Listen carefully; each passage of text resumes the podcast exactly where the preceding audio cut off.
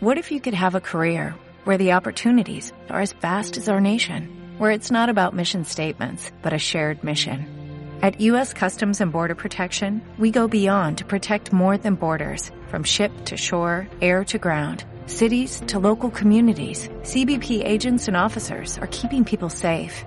Join U.S. Customs and Border Protection and go beyond for something far greater than yourself. Learn more at cbp.gov/careers.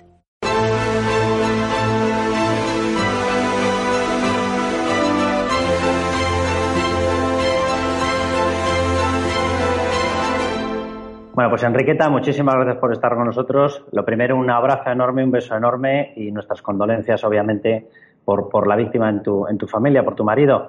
Y de verdad, eh, un abrazo enorme con todo lo que estás pasando y con todo lo que está pasando toda la gente que está en la misma situación.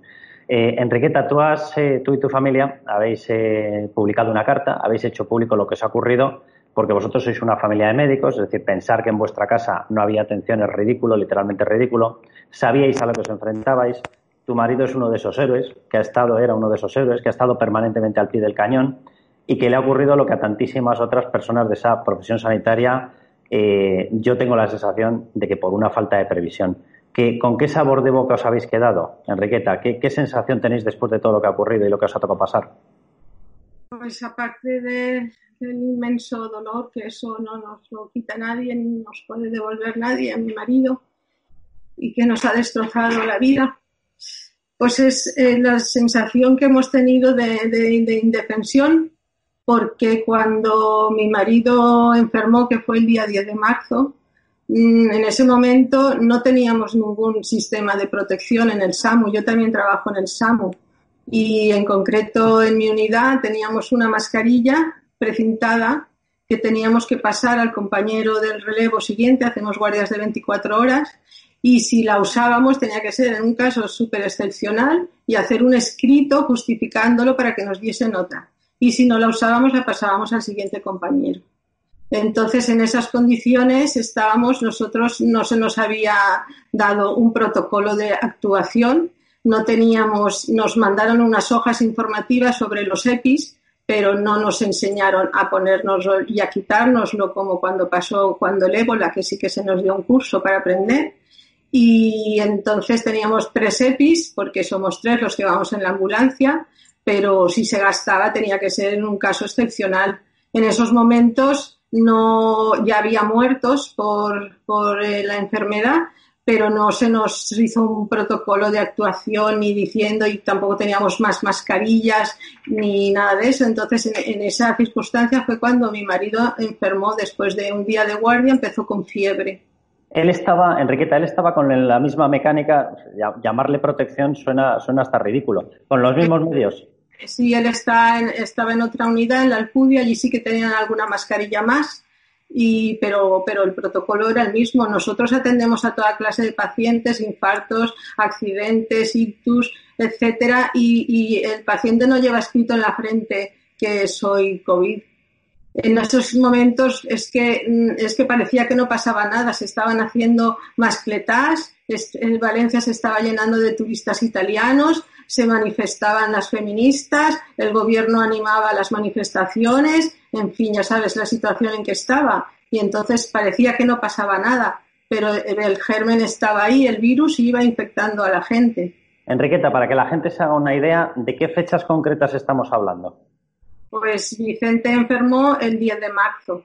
El 10 de marzo, o sea, hacía ya el 23 de enero es la primera advertencia de la OMS, el 30 de enero es la segunda, eh, ya había habido reuniones con el comité eh, de expertos de la Organización Mundial de la Salud, es decir, y, y después incluso del, del, 8 de marzo, es decir, cuando ya había decretado el confinamiento Italia de 16 millones de personas. Exacto. Y, y, y el gobierno yo, culpabilizo al gobierno porque conociendo todos esos datos y, y, y, viendo que en otros países estaban tomando medidas drásticas, ellos no lo hicieron. Entonces, por eso yo pienso que son responsables por, por negligencia, por no haber previsto, de haber comprado material de protección para todos los sanitarios y de haber cortado todas esas manifestaciones de masas porque se hubiesen evitado, yo no sé si mi marido hubiese caído o no hubiese caído, pero se hubiesen evitado miles de muertes. Cuando ya llevamos más de 17.000 muertos, se nos ignora, no salimos en televisión, no son 17.000 muertos un número. Cada muerto es una historia, es una tragedia y se nos tiene que dar rostro.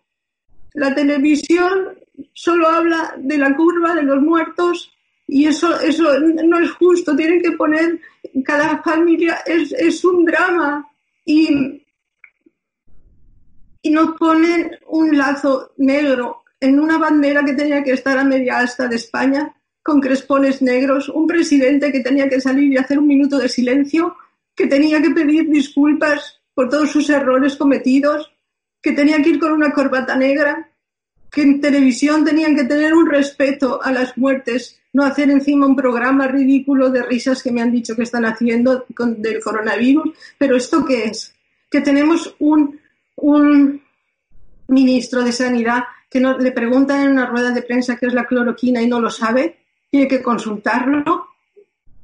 Todos ellos son responsables, desde la ministra de Trabajo por no habernos proporcionado protección a los trabajadores, el ministro de Sanidad y el presidente del gobierno. Y luego las televisiones las tienen eh, compradas y manipuladas y dicen lo que ellos quieren y la gente no se entera. Y yo lo que quiero es que tengan voz y rostro todos estos muertos y que esto sirva para que se proteja a los sanitarios, que se les dé medios. Hoy en día tengo un sobrino que trabaja en un, en un hospital aquí en Valencia, está de cegador y le dan una mascarilla quirúrgica para 15 días cuando está cara al público. Eso en estos momentos, Enriqueta. En estos momentos. Ahora sí que es verdad que mis compañeros del SAMU me dicen que desde hace una semana o así, no te lo sé decir, ya tienen más material. Pero hasta ahora han estado trabajando con donativos de particulares de máscaras de, plástico que las han hecho en 3D, con máscaras de buceo, con bolsas de basura en los hospitales así. Una compañera en un hospital hoy en día en Valencia, enfermera, le dan una mascarilla quirúrgica al día y tiene que ir a pedirle, rogarla y firmar para que se la den. Se ha tenido que comprar mascarillas ella por su cuenta por 10 euros una mascarilla. Eso no puede ser.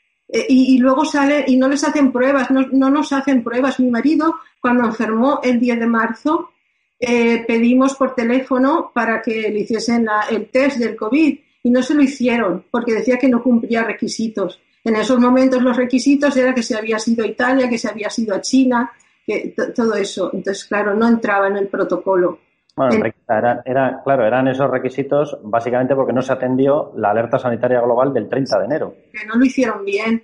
Entonces fuimos a, acudimos al centro de salud y entonces ahí eh, el médico, que lo hizo muy bien, pues sí que le tomó nota, llamó a salud pública y dijeron que como estaban colapsados, que nos viniésemos a casa porque le harían el test en un día o dos como mucho, vendrían a casa a hacer el test.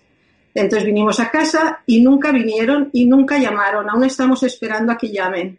Nunca supimos nada de ellos. O sea, tu marido no llegó a tener test ni el 10 de marzo, ni el 11, ni el 12, ni ningún día hasta que falleció. Entonces, cuando el sábado, eso fue el sábado, día 14 creo que era, eh, como tenemos también un seguro privado, pues fuimos a, al hospital 9 de octubre y allí enseguida le hicieron el test, le hicieron la placa de tórax, le hicieron la analítica, le vieron todo. Y como todo, salió bien la placa, solo tenía de síntoma la fiebre, pues entonces dijeron que, bueno, en casa y con tratamiento sintomático. Volvimos a casa, al día siguiente le dieron el resultado que era positivo. Entonces, como los síntomas eran esos, pues bueno, decidimos estar en casa porque estaba controlado, estaba bien.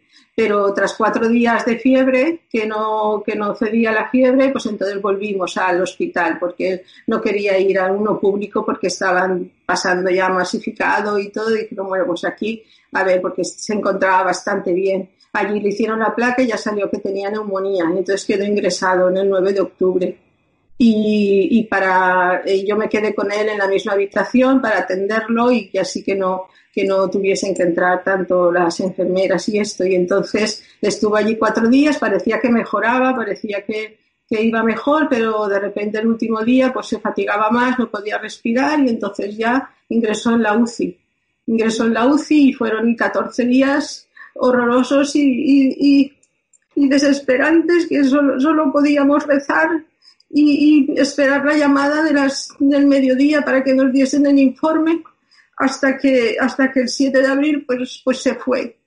Se fue y, y en ese momento que él se estaba yendo, sus compañeros del SAMU estaban dándole un homenaje fuera con todas las ambulancias pitando y leyéndole un manifiesto. Y, y bueno, y a partir de ahí, pues ya nuestra vida ha quedado destrozada pero yo me niego, me niego a que, a que eso quede así, como si no hubiese pasado nada. Me niego por mi marido, porque se, se reconozca su caso y porque se animen todo el mundo a, a, poner rostro a, a, todas las familias, a todas las tragedias, porque ya hay, creo que son 26 médicos que han muerto en España por culpa de esta enfermedad. Y en Valencia me acaban de decir que hay 838 sanitarios infectados cosa que es falsa, porque será mucho más, porque si no hacen el test, no, no se sabe. A mí tampoco me hicieron el test. Yo cuando mi marido salió positivo, lo pedí que me lo hiciesen y dijeron que sí, que vendrían a casa a hacérmelo. No, no han venido, no han llamado, nunca lo hicieron. y vosotros tenéis además en el hogar, hay una persona que sí que está afuera, que estaba estudiando fuera, pero había otro, otro, hijo que estaba dentro. ¿Tampoco a él le hicieron el test? No, a él tampoco. Él se tuvo que ir al apartamento de la playa y aislarse allí por, por, por si acaso. Luego ya cuando mi marido, pues ya eso todo, ya han pasado 15 días, 20 días, ya ha vuelto a casa, pero él nunca le han hecho el test. Enriqueta, con los conocimientos que tenéis vosotros, mm, ¿vosotros pensáis que esto se podría haber hecho de otra manera, que se podría haber tenido mucha más atención, que se podrían haber anticipado compras, que se podría haber protegido al personal sanitario, que se tendría que haber detectado con test los focos de contagio? Por supuesto, porque eso ellos tenían datos ya desde enero de lo que se avecinaba. Ellos lo sabían y no compraron material ninguno de protección, ni respiradores, ni nada. Si ahora es de todos conocidos últimamente que han comprado mascarillas y caducadas. Ahora cuando mandaron en el SAMU concretamente, a dos semanas que mandaron mascarillas, eran, que lo podéis ver, hay vídeos en internet, eran mascarillas que, que, estaban pasadas, las gomas se, estirabas y estaban rotas. Eso no protegía nada. ¿Eso es el material, Enriqueta, que os han entregado hace nada? Entregaron en, los hospitales y en el SAMU y en todo, entregaron mascarillas que, que no inservibles. Esas son las compras que hace nuestro, nuestro gobierno, nuestra consellería. Y encima nuestra consellería nos, nos mandó una circular diciendo que no se podía, eso, eso tendréis acceso vosotros, que no se podía criticar la actuación que no podíamos criticarlo, ni hacer fotos, ni hacer nada. Y, a mí no me van a callar, no me van a callar porque, porque, porque tienen que proteger a los sanitarios. Si caen todos, ¿quién va, ¿quién va a atender a las personas? Tienen que dotarlos de medios.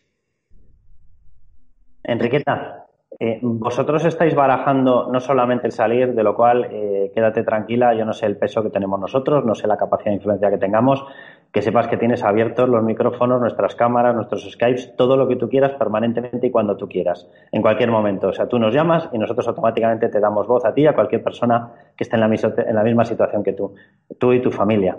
Pero ¿estáis barajando el llevar esto incluso más allá? Es decir, el sumaros a alguna plataforma para hacer una reclamación judicial por lo que ha ocurrido?